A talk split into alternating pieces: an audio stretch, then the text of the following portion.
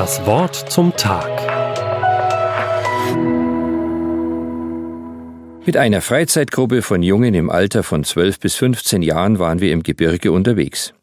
Es gab noch einen kurzen Weg bis zur Hütte, der durch einen Hohlweg führte. Mittlerweile war es dunkel geworden. Wir fragten die Jungs, ob jemand Angst hätte. Die Antwort kam einstimmig Niemand. Daraufhin luden wir die Teilnehmer zu einer kleinen Mutprobe ein. Jeder musste allein ohne Taschenlampe den restlichen Weg zur Hütte bewältigen. Einige Mitarbeiter hatten sich unterwegs postiert. Manche Jungs warteten aufeinander und nahmen sich an die Hand. So konnten sie den Weg besser meistern. Unten in der Hütte fragten wir noch einmal nach, hatte etwa jemand Angst? Wieder ein klares Nein. Wer hätte denn von Jungen in diesem Alter etwas anderes erwartet? Auch auf unserem Lebensweg gibt es bedrohliche Situationen, die uns Angst machen können. Unser Lebensboot kann dabei gefährlich ins Wanken geraten. Da ist die Angst vor der ärztlichen Diagnose oder das sind jüngere Kollegen, die uns den Platz streitig machen. Da gibt es finanzielle Engpässe und schwelende Konflikte in der Familie. Auch das Schiff, das sich Gemeinde nennt, kann in größere Turbulenzen geraten. Weltweit werden viele Christen um ihres Glaubens willen bedrängt und verfolgt. Aber auch in unserem Land schlagen manchmal die Wellen hoch, wenn sich jemand klar und deutlich zu Jesus und seinem Wort bekennt. All das kann uns Angst machen.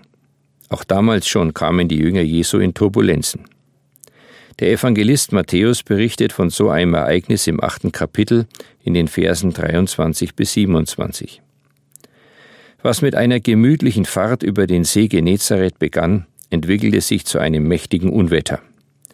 Die Fallwinde in dieser Region können tückisch und sehr gefährlich werden. Während Jesus ihr Meister noch im Boot schläft, werden seine Jünger unruhig und bekommen es mit der Angst zu tun. Sie wecken Jesus. Herr, hilf, wir kommen um. Doch Jesus lässt sich nicht aus der Ruhe bringen und er spricht mit ihnen. Ihr Kleingläubigen, warum seid ihr so furchtsam? Und stand auf, bedrohte den Wind und das Meer, da wurde es ganz stille. Wer als Christ lebt, kann auch in schwierige Situationen und Stürme kommen. An keiner Stelle verspricht uns Jesus nur ein Leben auf dem Ponyhof oder ein Wellnessurlaub. Es kann knüppeldick auch für uns kommen. Aber wir können lernen, so wie die Jünger damals, dass Jesus nur einen Anruf weit weg ist. Unser Gebet, unser Rufen und manchmal unser Schreien bleiben eben nicht an der Zimmerdecke hängen, sondern werden erhört. Dabei erleben wir dann mitten in den Stürmen eine neue Geborgenheit und Ruhe, die man oft menschlich nicht erklären, aber erfahren kann. Jesus ist größer als alle Wellen, die uns bedrohen. Er hat am Kreuz auf Golgatha allen Wellen der Schuld, der Angst, der Gewalt und des Todes getrotzt und ist als Sieger aus der Dunkelheit des Grabes am Ostermorgen auferstanden. Weil er lebt, rufen wir, wie die Jünger damals, nicht ins Leere. Liebe Hörer und Hörerinnen, darf Jesus Sie und mich auch heute nach unserem Vertrauen fragen? Er tut es mit der Einladung, in der Welt habt ihr Angst, aber seid getrost. Ich habe die Welt überwunden. Johannes Evangelium Kapitel 16, Vers 33.